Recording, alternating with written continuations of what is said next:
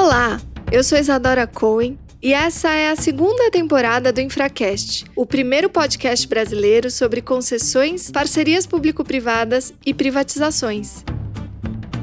Se você é um estudioso sobre o tema, é uma concessionária, alguém do governo que se interessa pelo assunto ou um jornalista que cobre essa área, esse continua sendo o seu podcast.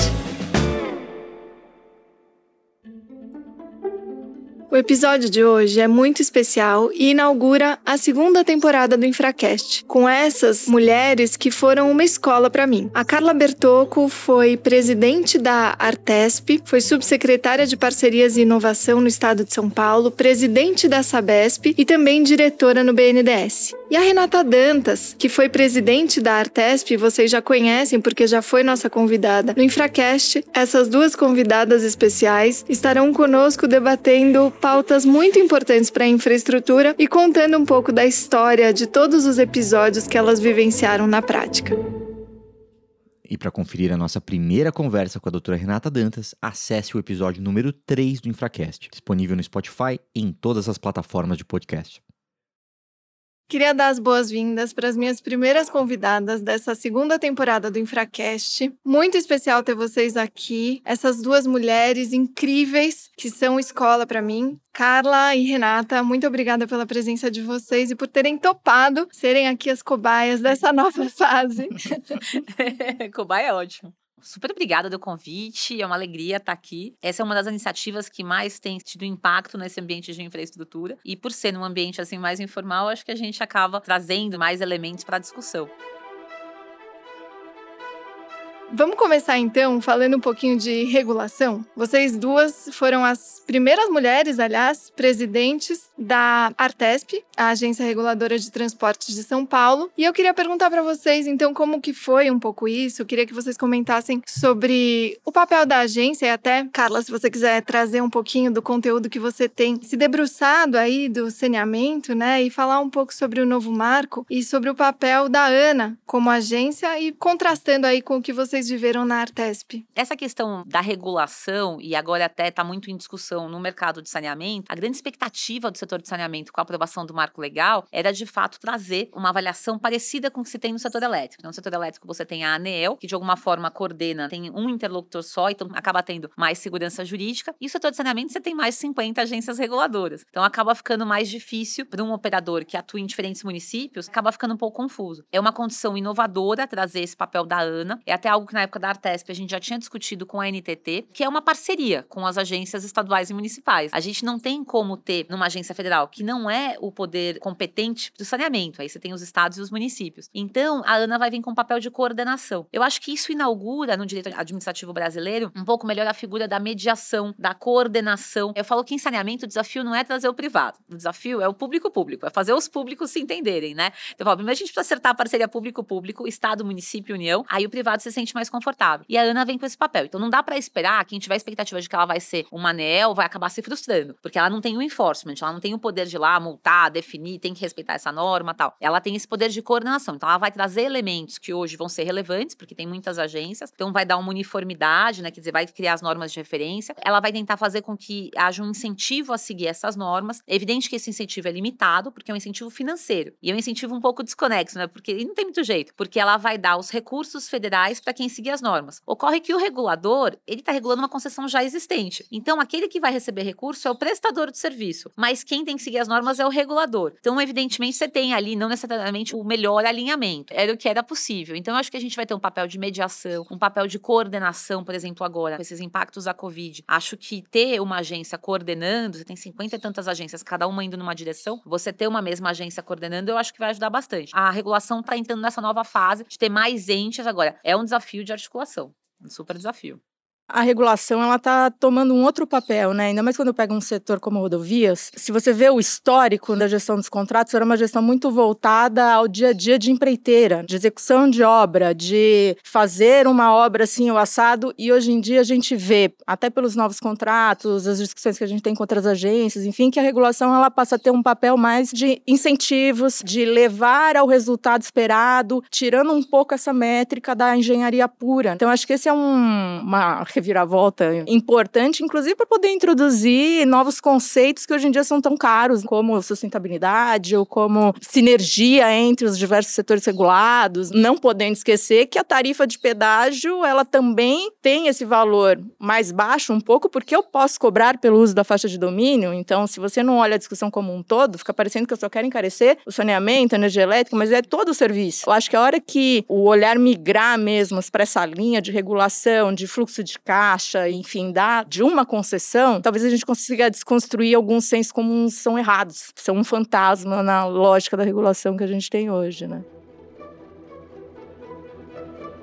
Não, isso é super interessante. Eu acho que vocês trouxeram aqui um ponto de conexão, que é o fato de a agência poder figurar como uma entidade que consegue coordenar os interesses de todas as partes de um ponto de vista mais ou menos equidistante, né? Eu acho que um dos pontos que contrasta nisso que está acontecendo nesse momento no setor de saneamento e no que está acontecendo também no setor de transportes, pelo que eu entendi da fala de vocês, é que a ANA vai desempenhar um papel de uniformização, né? uhum. né? Enquanto que a Artesp e mesmo mesmo as agências que vão continuar existindo no saneamento vão fazer um papel de regulação econômica, né? Uma regulação aí do dia a dia também das concessionárias. Eu, tô enganada, é mais ou menos isso. Não, acho que é mais ou menos isso. Lógico que você tem uma preocupação de não criar mais um fator de risco, que é o quê? É a transição. Então, por exemplo, a gente tem agora em setembro quatro licitações né, de concessões no setor de saneamento, que vão vigir ou vão ser os contratos celebrados na vigência das normas existentes. A gente já tem tantos fatores de risco no Brasil hoje, né? Não pode ser mais um fator de risco. Então, eu acho que esse papel de coordenação é importante. Agora, é lógico, a responsabilidade, ela é da agência local. Não tem muito como se liberar disso. Quer dizer, você tem esse desenho legal, então a responsabilidade é local. E a regulação econômica é interessante porque eu acabei passando nas duas agências, né? Na Arcesp e na Artesp. E as duas são muito diferentes, especialmente no aspecto da regulação econômica. Uma, você tem um modelo mais de regulação por contrato em rodovias. As rodovias foram licitadas com uma determinada tarifa. E aí os seus eventos, vamos dizer assim, as grandes polêmicas, as grandes discussões se dão na questão do reequilíbrio. Já quando você fala de utilities, é um ambiente onde a regulação econômica é muito mais hard, né? A necessidade de conhecimento do mercado é maior, a simetria de informações se sente ainda mais, mas ao mesmo tempo, talvez hoje ele tenha até um pouco mais de ambiente para lidar com as imprevisões que acontecem, né? Então, assim, Sim. hoje às vezes se discute assim, ah, regulação discricionária versus regulação por contrato. Os dois têm pontos bons e pontos complicados. Num ambiente com tanta mudança, seja por conta desse evento da pandemia que a gente está vivendo, mas seja se a gente vier a falar, por exemplo, de inovação, você tem que ter sim um quê de discricionariedade, não tem muito jeito. E aí é importante ter alguém com normas de referência, não é aquela coisa taxativa, porque ela não se aplicaria numa realidade local, específica. Mas eu acho que é uma evolução, é uma evolução da regulação que a gente está vendo no Brasil hoje.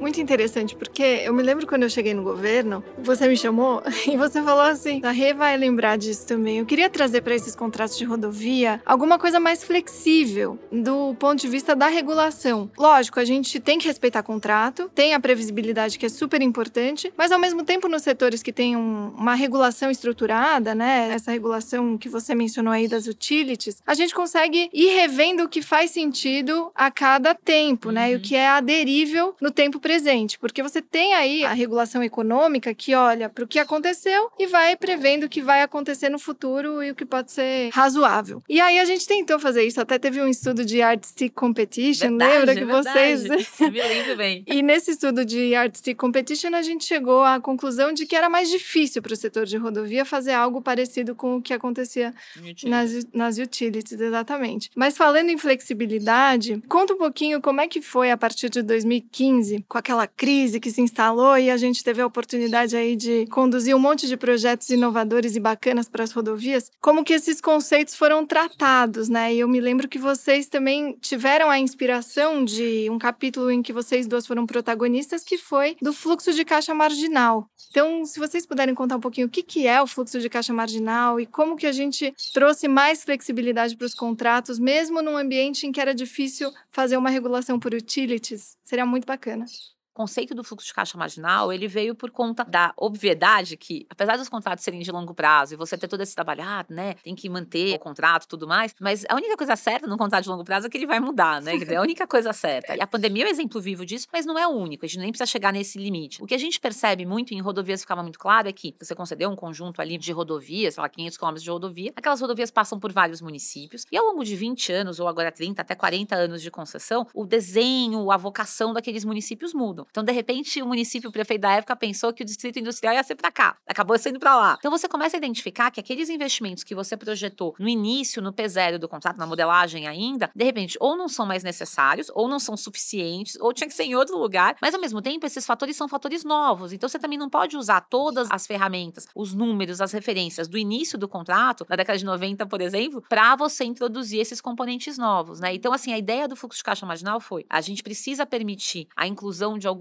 investimentos que se mostram relevantes. Na época, a gente tinha uma pressão muito grande, até do Ministério Público, é, reclamando com razão, quer dizer, que a qualidade dos serviços num determinado trecho da rodovia ali no litoral de São Paulo, administrada pela Ecovias, estava pecando, né? Quer dizer, até usando os próprios conceitos de adequação da própria Lei 8987, né? Um serviço público adequado, de qualidade. Então, a gente fez, é, aí com o apoio da FIP, uma metodologia, porque, bom, da onde você tira? Então, qual é? A primeira conceituação jurídica, né? Quer dizer, é uma nova TIR, é uma linha à parte do fluxo de caixa do contrato, para dar conta daquele evento de desequilíbrio que, em comum acordo, você está causando. E aí a FIP nos ajudou a trazer todo, vamos dizer assim, o conceito né, econômico para subsidiar a definição dessa TIR, que tinha que ser uma coisa transparente, com consulta pública, combinar o jogo antes. E eu acho que isso foi uma ferramenta importante, tanto para aquele momento, eu acho que a Rei pode falar melhor, como eventualmente para usar em outras situações que não fosse necessariamente um investimento novo que é necessário inserir, mas até eventos como esses mesmo que a gente está vivendo por conta da pandemia agora. Eu não sei como está isso hoje em dia. A iniciativa de se implementar isso foi importantíssima. A experiência também. Então, da experiência dessa implantação, a gente notou que mesmo aquele modelo pensado, discutido com academia e tal, ele ainda gerava alguns embates e foram muito importantes até para a gente poder pensar num aprimoramento dessa regra. E aí esse aprimoramento, então, a gente começou a delinear nos novos contratos com uma regra relativamente fixa nos contratos novos de concessão, dizendo que reequilíbrios serão feitos considerando o fluxo de caixa marginal e quais o fluxo de caixa original, como que será calculada a taxa interna de retorno quando for o marginal, e disso também, olhando as contribuições de consulta pública, as dificuldades que a gente teve na inclusão de novos investimentos, enfim, pudemos propor uma revisão até dessa primeira resolução, com consulta pública, ouvindo, recebendo dezenas de manifestações, e chegamos a uma nova resolução agora que tentou diminuir a discussão, uhum. né? E talvez a grande importância desse tipo de regulamentação seja cada vez mais diminuir a controvérsia, a discussão, o litígio. Ainda que ela possa não ser perfeita, a gente ainda vai começar a implementar novos investimentos com essa nova regra para os contratos antigos, né, já que os novos já têm uma específica, ela já vem com essa noção de diminuição de conflito que só isso já é um ganho excelente. Agora, pegando o gancho que a Isa colocou, isso em 2015, quer dizer, a gente começou a colocar isso já no contrato, se for das mudanças, né? Sim. 2015 foi um ano muito emblemático para o programa de construções rodoviárias aqui de São Paulo, porque a gente estava vivendo uma situação, e eu não sou economista para comparar do ponto de vista de atividade econômica se ela é tão ruim quanto a que a gente está passando hoje, se era pior, né? É melhor, mas era um momento difícil, né? Sim. Então, assim, em 2015 a gente sabia que a gente não podia colocar e preparar modelagem de projetos mais sofisticados, mais desafiadores, porque o mercado não ia comprar esse risco, né? Quer dizer, eu acho que hoje talvez a gente tenha situações onde isso permaneça. E aí, o modelo de concessões rodoviárias era menos arriscado, né? E principalmente porque a gente tinha concessões vencendo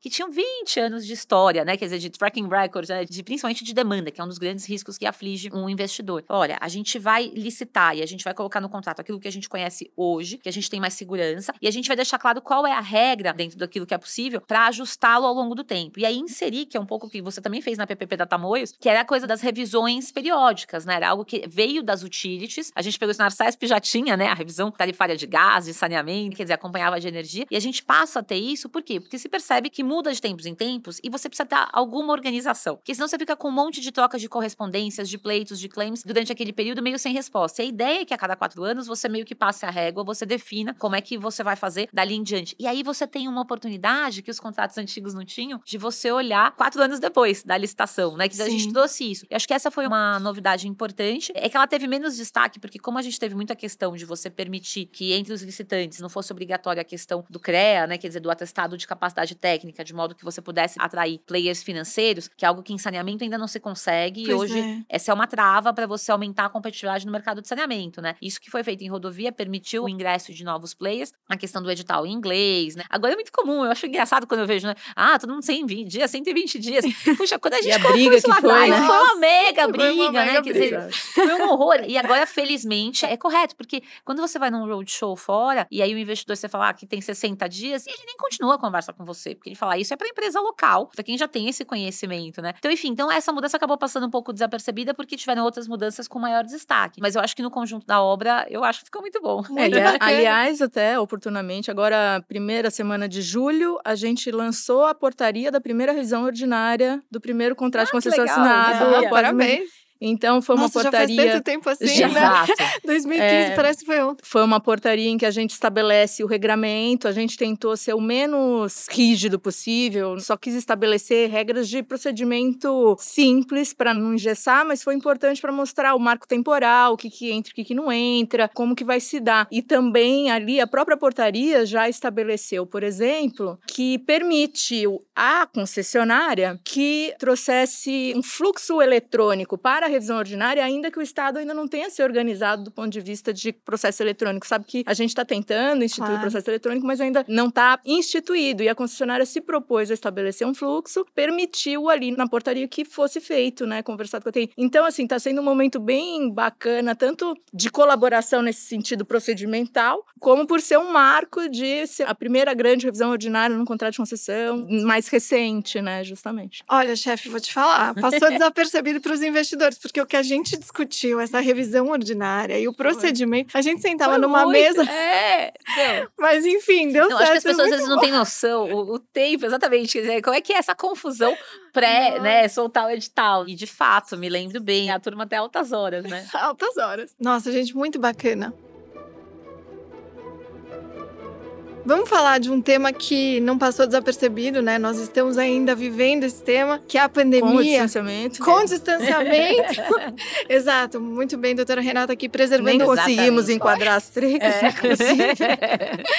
ESG, né? Governança, por favor, ambientalmente correto, É sustentabilidade, depois vamos falar disso também. Mas vamos falar sobre esse tema, então, que não passou desapercebido, nem de hoje, nem dos últimos cinco Não meses. tem como. Não tem como. E já que a gente está falando de regulação e de fluxo de caixa marginal e de como a gente faz o desequilíbrio, a recomposição do equilíbrio econômico-financeiro desses contratos, falem um pouquinho, por favor, sobre o que, que vocês acham que vai acontecer com esses contratos no pós-pandemia, como esses contratos vão ser tratados, como os desequilíbrios vão ser recompostos, o que, que parece pintar aí na visão dessas minhas super convidadas, que são grandes cabeças pensantes desse universo. Me contem.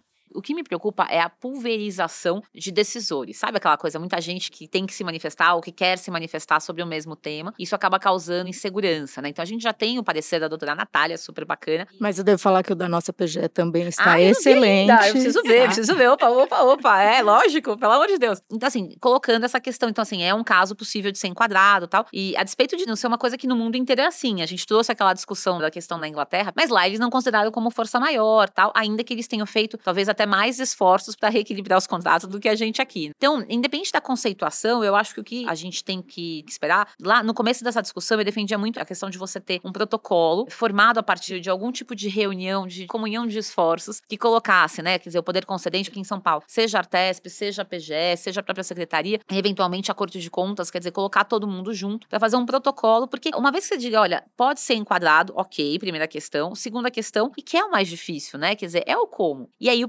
procedimento, inclusive de prazos, porque você vê, por exemplo, nesse Suppliers Relief Note do governo britânico, a grande preocupação deles é não deixar os concessionários quebrarem ou romperem um covenant, quer dizer, alguma coisa que de fato impeça a continuidade da prestação do serviço ou algum tipo de consequência mais grave. Tanto que eles até admitem você poder pagar por média ou pagar antecipadamente alguma coisa, quer dizer, postergar obrigações, tudo de uma forma bastante simplificada. E aqui a gente tem feito, né, quer dizer, os contratos têm de alguma forma um conjunto de alternativas já de flexibilidade, de postergar obrigações, pagamento de outorga, investimentos, mas a questão do reequilíbrio em si, ela não é tão clara, porque a discussão é assim, tá bom, mas então de quanto é reequilíbrio, né? Daqui a pouco cada um vai ter um número. Então esses critérios precisariam, ao meu ver, ter aí uma união de esforços para estabelecer tanto o rito, quem tem que falar o que quando, para ter um prazo. O que eu vejo só assim, resumindo, é essa necessidade, é uma necessidade de transparência brutal, não tem muito jeito. Então teve essa discussão no âmbito do setor elétrico, poxa, mas eu vou ter que abrir informação para o regulador? Vai. No Reino Unido também, né? Tem a história do Open Book Basis. Então assim, se você vai pleitear o reequilíbrio, você tem que estar tá já de antemão, de acordo que você tem que abrir todas as informações,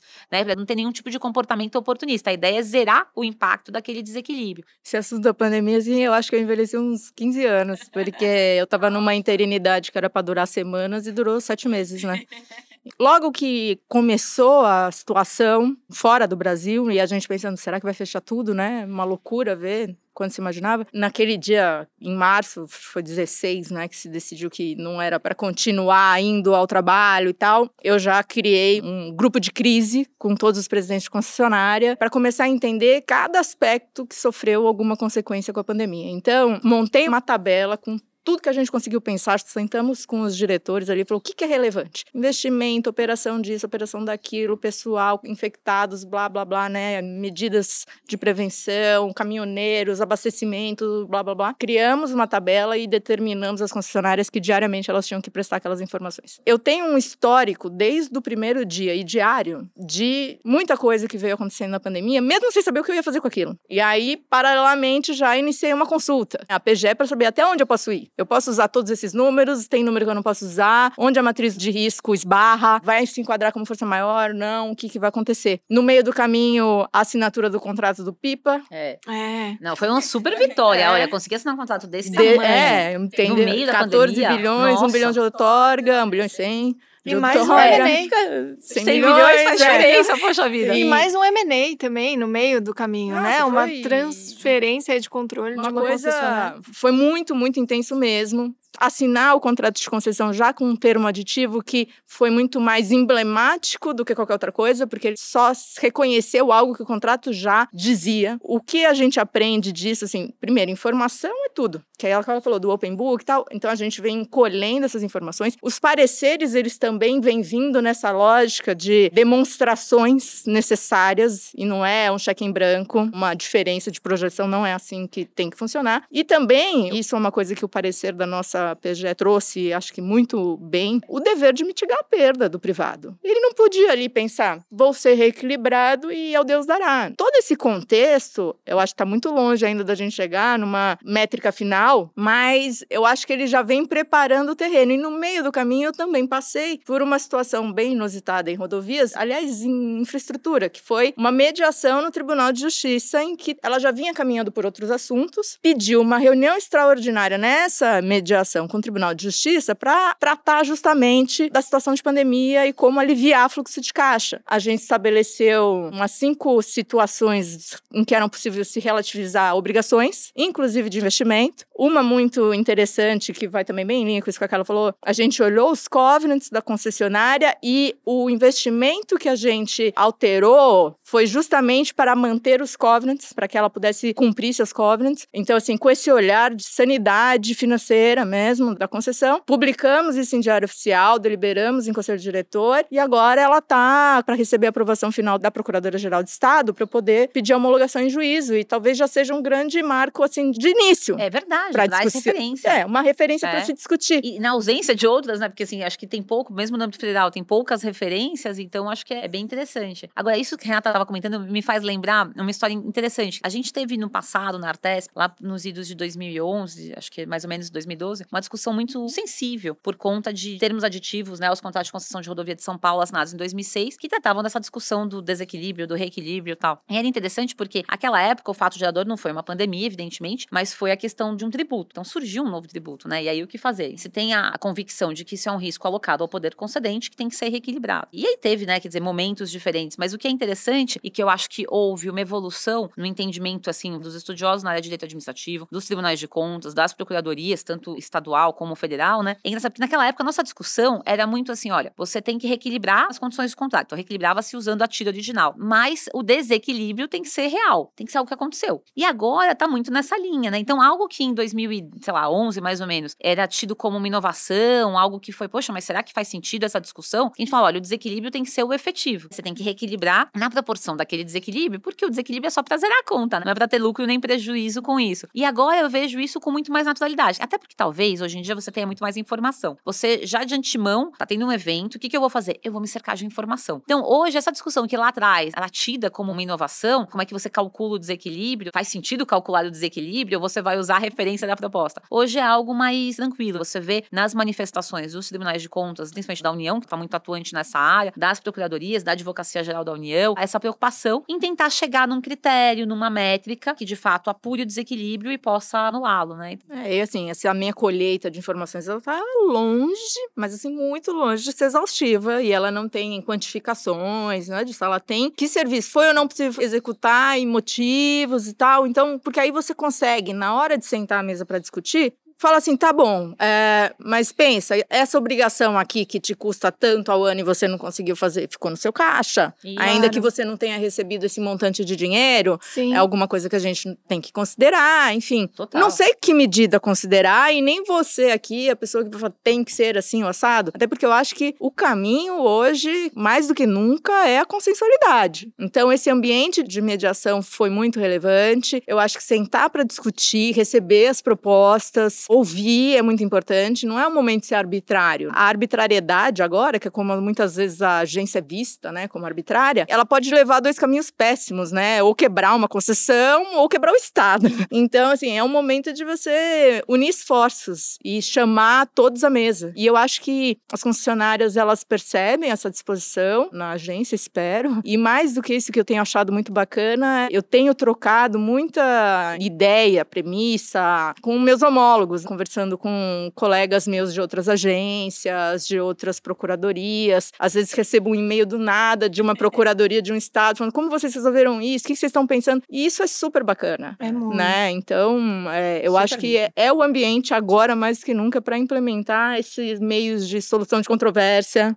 Super. Não, é engraçado você falar isso, porque eu tinha um pouco mixed feelings, né? Aquela coisa de não tá claro. Até porque eu acho, e aí tem um enunciado dessa jornada aí do STJ que eu acho que foi positivo, de dar transparência, porque eu não tinha noção, aliás, não tenho ainda, né? Espero que agora com o enunciado eu vá mais, mas qual é o resultado desses processos? Quanto tempo eles demoram? Processos do dispute board, uma conciliação, uma arbitragem, quanto tempo eles demoram? Porque supostamente eles são mais baratos e mais rápidos e mais específicos, mais especializados. Mas eu acho que é bem na linha do que a Renata falou. Se você não tem, os contratos são por princípio incompletos e você tem tantas amarras dos órgãos de controle, inclusive, a preocupação né, em obedecer os contratos, esse tipo de situação de direito ao reequilíbrio e nesse viés de ser mais consensual, sem dúvida, quer dizer, você pode passar a usar mais desses artifícios, até porque tem uma dos anunciados que fala que não precisa estar previsto ter a cláusula, o compromisso arbitral previsto no contrato. Você pode até vir a incluí-lo mais tarde. Mas a questão é um pouco assim, acho que talvez falte, seja, sei lá, me colocando no lugar do gestor público, como é que isso tem se comportado? E ao mesmo tempo, um pouco assim, como é que o Estado contrata os árbitros? Como é que o Estado seleciona os árbitros? Como é que é esse processo?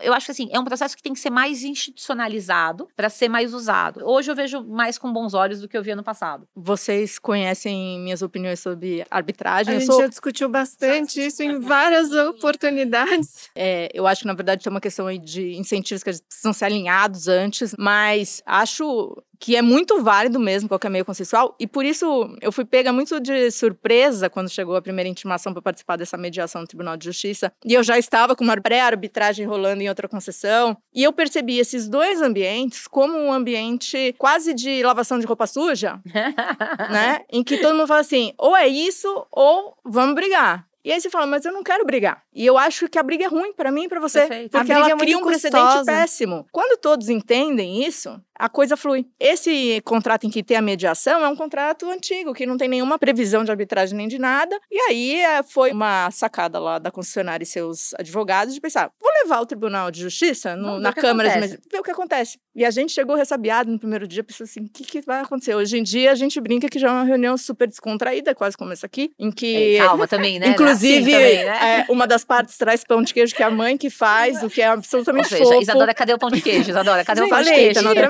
mesa. É, e, e, isso tudo não é o pão de queijo, mas para mostrar o ambiente que se formou, um ambiente que as partes sentam, discutem. A gente briga, a gente não é só no pão de queijo, a gente claro. briga, aí a gente se faz as pazes, enfim, mas é fora daquele seco do papel. Uhum. Sim. E é faz isso que faz, faz diferença. A PGE participa também. Para mim tem sido muito enriquecedor essas experiências todas, porque é além da briga no judiciário com aquele juiz que a gente não tem contato Exato. e que eu não sei também o quanto ele conhece do sim, assunto, sim. porque não nasceu sabendo, né? Claro. E ninguém Então, precisa também nascer É, sabendo. Essa questão de sair do papel é importante porque a regulação ela acaba sendo feita por um conjunto de pessoas que têm formações distintas, né? Então você tem, óbvio, um ambiente jurídico, né? Quer dizer, tem muitos advogados que participam, mas você tem muitos economistas, os engenheiros e tal. E aí eu me lembro muito bem que quando você começa essas discussões, e a concessionária se socorre do seu advogado. E o advogado pesa na caneta ali, né? Da tinta, e é isso, e é um absurdo e tal. E eu lembro que alguns colegas, né? Principalmente engenheiros, economistas, não estão habituados a esse tipo de linguagem, a turma fica muito incomodada, né? Ser Claro. muito, muito brava.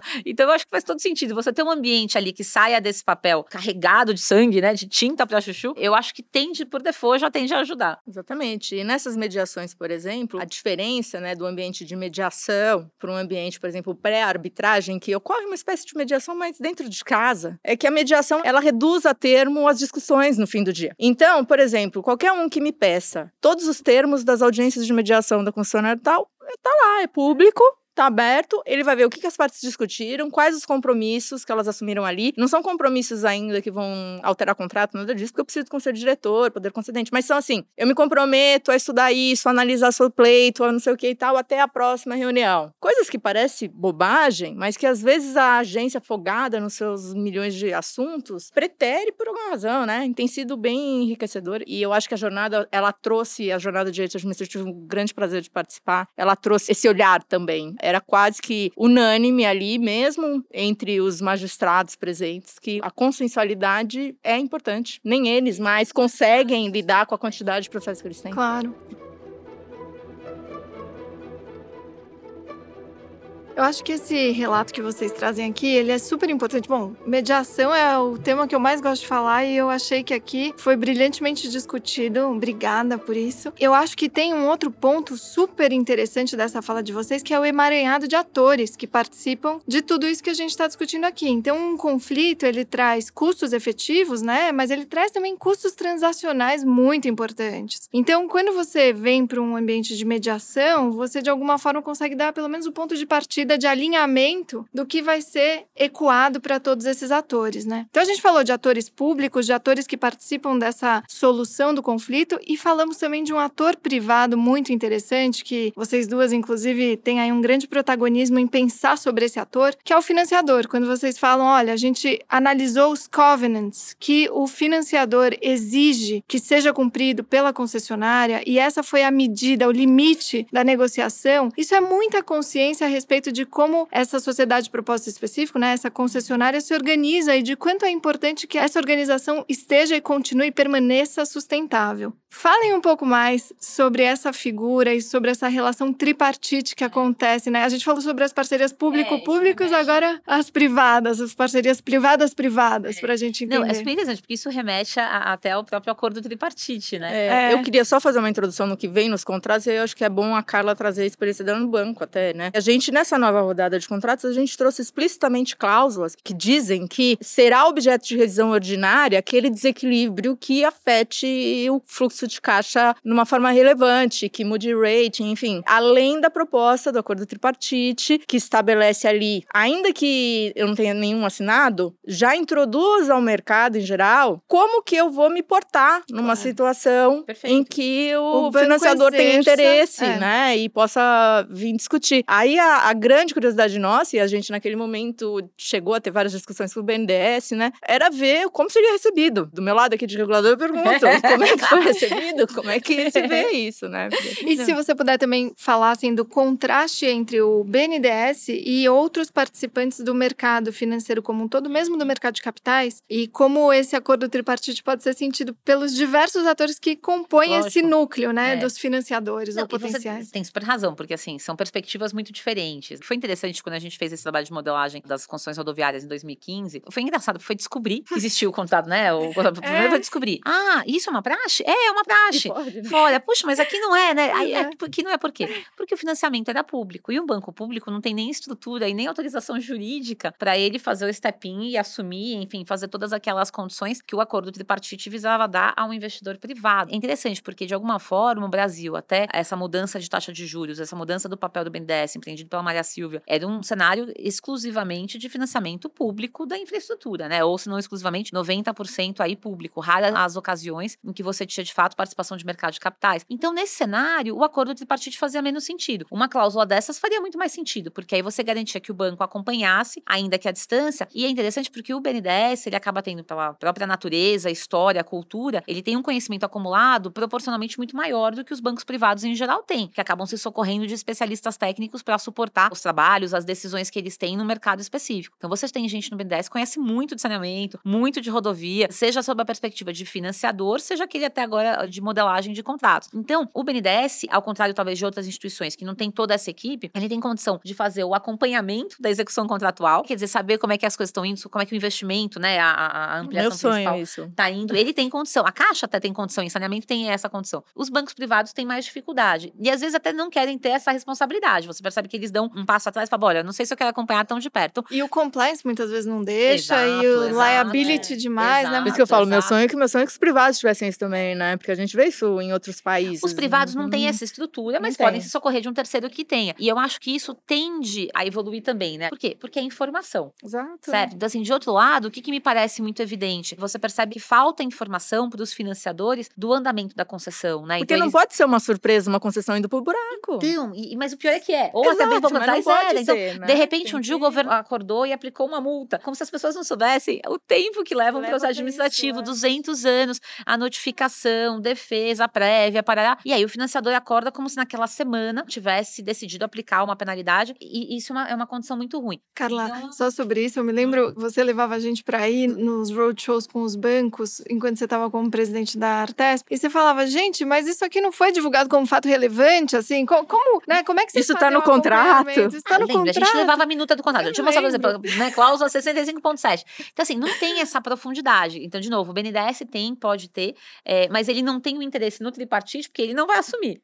Certo? Ele tem interesse no acompanhamento e ele tem uma estrutura que permite acompanhar. A grande vantagem hoje de bancos privados, eventualmente do próprio mercado de capitais, estarem trabalhando, seja com modelagem, seja com projetos que são cofinanciados pelo BNDES, é saber que alguém que tem estrutura olhou aquele projeto também. Sim. Então você tá um pouco mais confortável. Agora, o tripartite, ele é mais voltado ao banco privado mesmo. E eu acho o seguinte, não sei, Rê, mas a minha sensação é de que ele vai ser pouco utilizado até o momento em que ele vai ser determinante, inclusive para transferência de controle, né? A gente percebe hoje, até em função dos problemas de, de compliance, de lava-jato ou mesmo da pandemia, você teve que ter muitas transferências de controle. Teriam sido muito mais fáceis se você tivesse um tripartite assinado. É que muitos desses contratos nem previam, né? Porque o tripartite veio depois. Mas pega a própria linha 6 do metrô, né? Eu lembro que a gente levava, na época eu tava no estado, levava no BNDES, e a gente tava discutindo tripartite, e o BNDES falava, olha, se tivesse um desses com essas alternativas todas, a gente teria uma condição de acompanhar o projeto muito melhor, e o desfecho, a troca de controle não levaria tantos anos quanto levou. É muito legal já ter essa cláusula, porque eu acho que já permite esse acompanhamento, e ela funciona muito bem para bancos públicos ou multilaterais, que não vão entrar, mas eu acho que o mercado privado, aos poucos, ele vai se ambientando, vai se sentindo mais confortável, vai entendendo melhor, e em alguns momentos ele vai fazer uso das alternativas do período de cura, de todas as questões que o tripartite traz. E que já são conferidas por lei, mas o tripartite vem, né, e É só estabelece- organizar É, as coisas, né? Trazer Organi- segurança, né? Previsibilidade. Previsibilidade. E traz o banco também, né?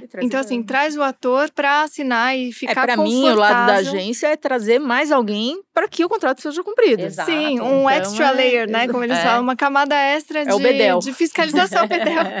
Mas é muito mais que isso, né? Até É. porque ele pode exercer uma Sim, série de sim. direitos que são facultados pela própria lei e são lá detalhados no tripartite muito É. bacana. Não, e você tem situações no passado, acho que hoje isso acontece muito menos, onde às vezes um concessionário ele postergava uma execução de uma obra porque ele fala, poxa, eu não tô conseguindo financiamento. Se o financiador tá junto, fala, poxa, mas a gente já combinou, já tem. Então, assim, é de fato, eu acho assim, pro poder concedente, pro regulador, é um ambiente de mais segurança e, de novo, reduz a simetria de informação. Casa também, em certa medida, com a intenção que todo governo tem que ter, né? De diminuir essas estruturas. Eu tô ampliando a minha malha rodoviária, por exemplo, eu não posso, então, pensar em duplicar o tamanho da agência. Lógico. Então eu tenho que pensar formas, mecanismos e tal que me ajude a ter uma fiscalização eficiente, eficaz, sem eu ter que dobrar a quantidade de empregados que eu assim, não posso Uhum. sair fazendo Não é concurso, opção. não é uma opção, não tenho recurso, né? Seria uma externalidade do tripartite. É algo que tem que se pensar também na regulação, né? Como você migrar para esse lugar em que a fiscalização e monitoramento de uma concessão é mais fácil e mais engajado, né? Essa conversa continua no próximo episódio do Infracast. Até lá!